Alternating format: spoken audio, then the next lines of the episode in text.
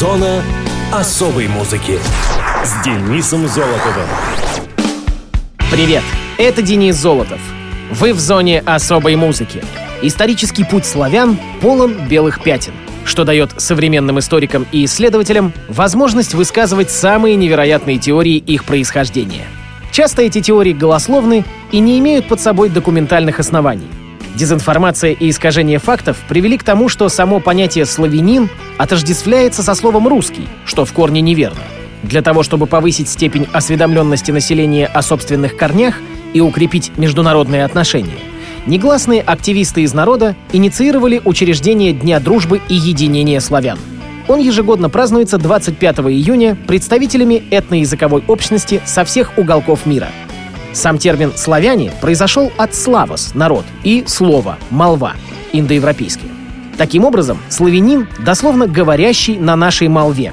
Большинство ученых сходятся во мнении, что географической родиной славян была Восточная и Центральная Европа VI-VII веков. С этого периода они начали переселение к различным территориям, образовывая тем самым отдельные древнеславянские племена — Согласно данным открытых статистических источников, общее количество славян в современном мире достигает 350 миллионов человек. Их традиционно принято делить на три обширных группы по географическим и лингвистическим признакам – западные, восточные, южные славяне. День дружбы и единения славян встречают в Российской Федерации, Беларуси и Украине развлекательными мероприятиями, основная направленность которых — укрепление интернациональной дружбы и возрождение былых традиций – в месте, где три государства граничат между собой, в 1975 году был установлен памятник культуры «Три сестры», именуемый также «Монументом дружбы». Именно там 25 июня организуют тематические фестивали народного творчества. Раз в три года менялась страна, ответственная за проведение событий. Однако в 2014 году Украина отказалась от своего участия. С этого времени организацией занимаются только Россия и Беларусь. По традиции празднество располагается на приграничных территориях – в Брянской, Гомельской и до момента разлада с украинскими собратьями Черниговской областях. Так что, как говорится, славяне всех стран, соединяйтесь! Ну а мы теперь поговорим о музыкальных датах и событиях четвертой, последней недели июня. Мус-именинник. 24 июня 1963 года родился советский и российский рок-музыкант, известный как гитарист и один из основателей легендарной советской рок-группы «Кино» Юрий Каспарян. Юрий Дмитриевич Каспарян появился на свет в семье энтомолога Дмитрия Рафаэлевича Каспаряна и биолога Ирины Соломоновны Гуслиц в Симферополе, когда Ирина отдыхала в Крыму. С 1970 по 1977 Юра учился в детской музыкальной школе по классу виолончели – но, увлекшись западной рок-музыкой, предпочел для себя гитару. В конце 70-х он играл в различных студенческих группах. В начале 83 -го года Каспарян знакомится с Виктором Цоем.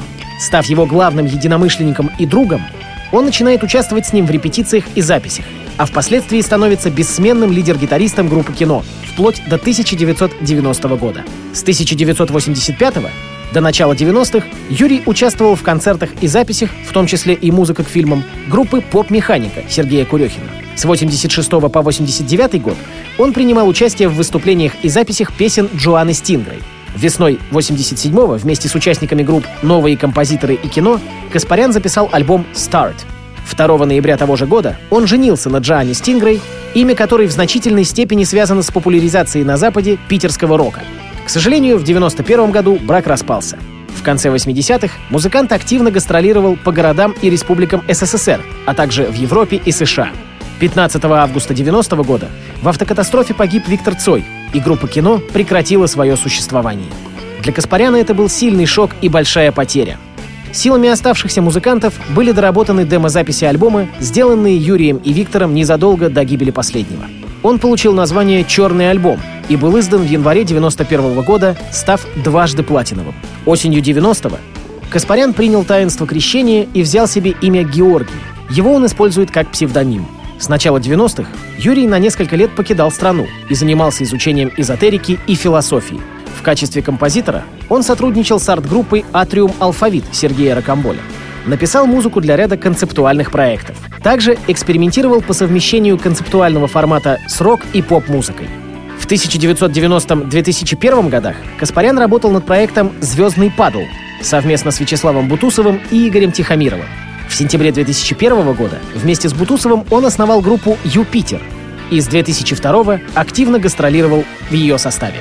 В 2005 году в репертуаре группы появилось целое отделение песен группы «Кино». 18 марта 2004 года Юрий вновь женился. В декабре 10-го состоялся первый концерт проекта «Симфоническое кино». В 14-м музыкант был номинирован на премию «Топ-50. Самые знаменитые люди Петербурга» в номинации «Музыка».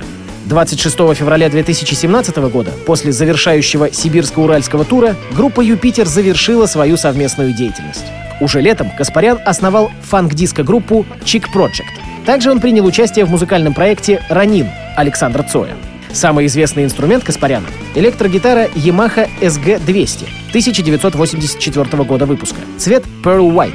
Она была привезена в 1985 из Финляндии его знакомым. Юрий стал активно использовать эту гитару после того, как установил на нее тремоло-машину Каллер летом 87-го.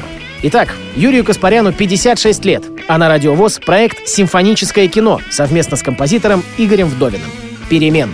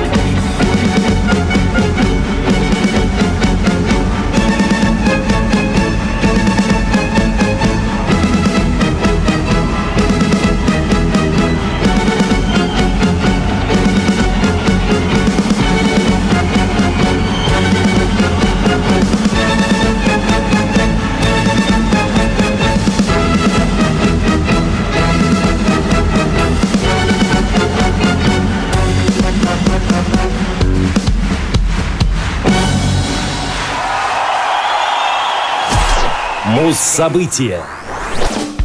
25 июня 1976 года Элис Купер выпустил альбом «Элис Купер Goes to Hell». «Элис Купер Goes to Hell» «Элис Купер идет к черту» — девятый студийный и второй сольный альбом американского рок-певца. Он был выпущен студией Warner Brothers Records и записывался на студиях Soundstage в Торонто и Record Plant East в Нью-Йорке. а также на RCA Recording Studios в Лос-Анджелесе. Alice Cooper Goes to Hell — это сиквел к его предыдущему альбому Welcome to My Nightmare.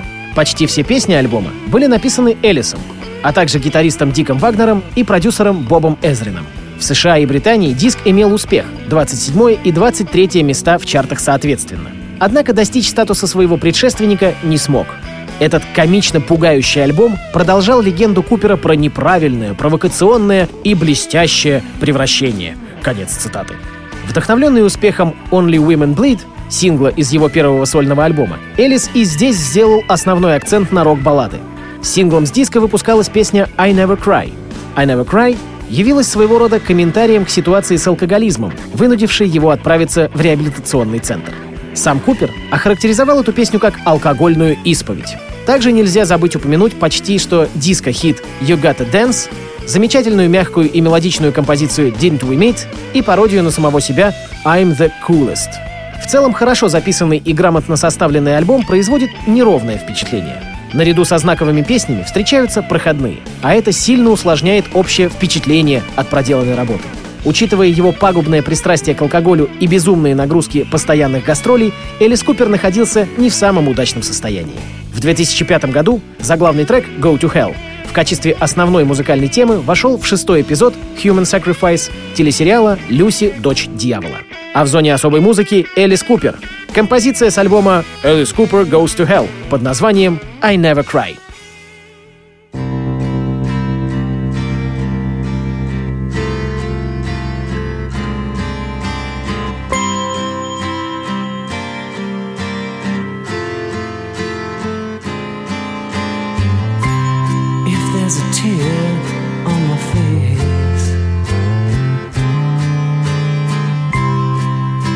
Me shiver to the bone.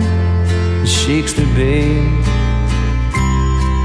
Just a heartache that got caught in my eye. And you know, I never cry. I never cry. Sometimes I drink more than I need. Till the TV's dead and gone. I may be lonely, but I'm never alone. And the night may pass me by, but I never cry.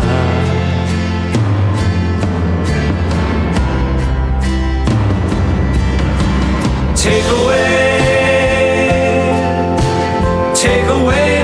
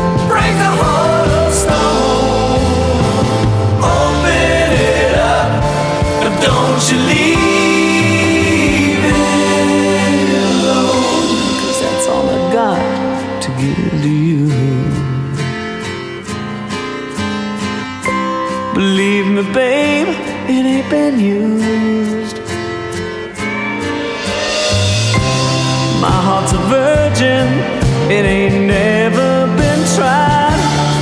And you know, I never cry. I never cry.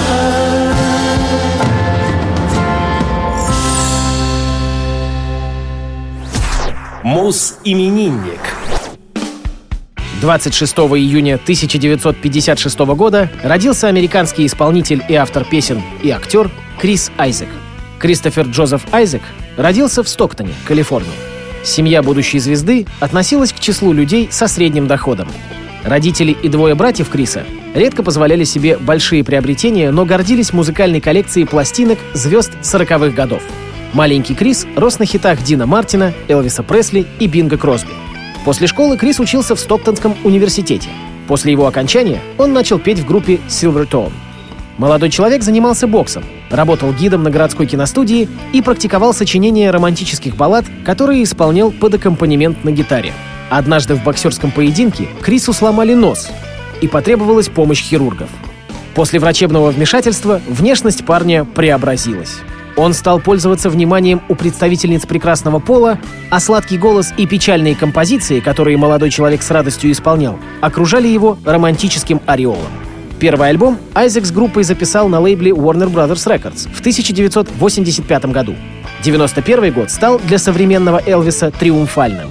Для английского рынка был издан сборник песен из предыдущих альбомов под названием Wicked Game и занял третье место. На родине диск добрался до седьмого. Сама песня разместилась в США на шестом месте, а переизданный сингл Blue Hotel на 17-м в Англии. Айзек получил международную рок-премию «Лучший вокалист года». Клип «Wicked Game» тоже был признан лучшим. Крис Айзек известен и как киноактер. Например, в 1993 году он сыграл у Дэвида Линча в «Твин Пикс» и у Бернарда Бертолуччи в фильме «Маленький Будда». Некоторое время у знаменитости даже было собственное шоу. Публика и ценители рок-н-ролла часто сравнивают Криса Айзека с Элвисом. Многие усматривали подражание в творчестве Криса и проводили аналогии между композициями. Выразительный голос и широкий диапазон Айзека создавали ту притягательность, которой восхищались поклонники Пресли. Но его заверения о том, что певец является преемником кумира миллионов, выглядели слишком громкими. Разносторонняя, развитая личность, Крис Айзек реализуется во многих направлениях творчества. На досуге он любит рисовать комиксы и увлекается анимацией катается на серфе и по-прежнему большую часть времени уделяет профессиональному развитию. У музыканта есть братья Джефф и Ник, с которыми он часто встречается. О личной жизни вокалиста известно немного. Известно, что в юности Крис пережил потерю. Его возлюбленная после продолжительных ухаживаний ответила музыканту взаимностью, но союз просуществовал недолго, так как девушка умерла. Сейчас, как и в молодости, Крис Айзек остается верен привычному стилю. Он продолжает выступления на сцене, а также реализуется как композитор, продюсер и режиссер.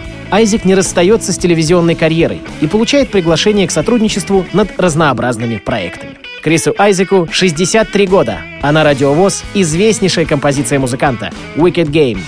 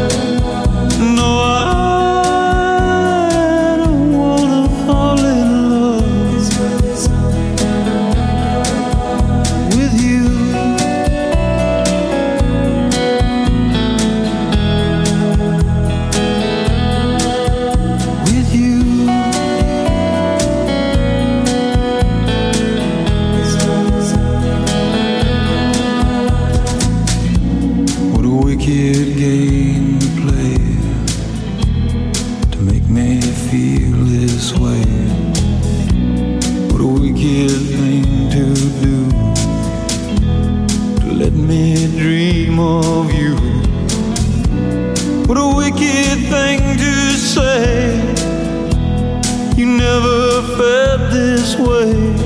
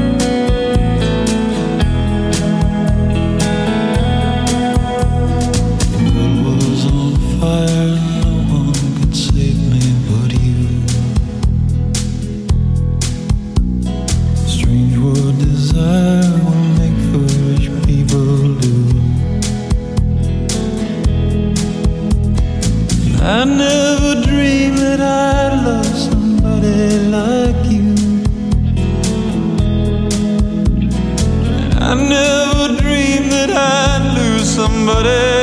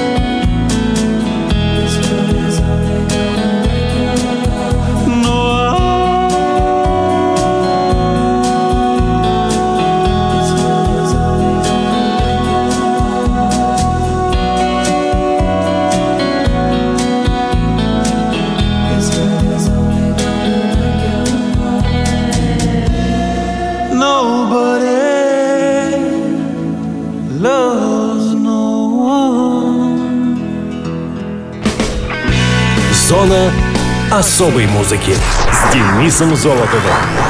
Хочешь услышать о своем любимом исполнителе? Записывай адрес зона дефис музона собака яндекс.ру. А на сегодня все. Пока.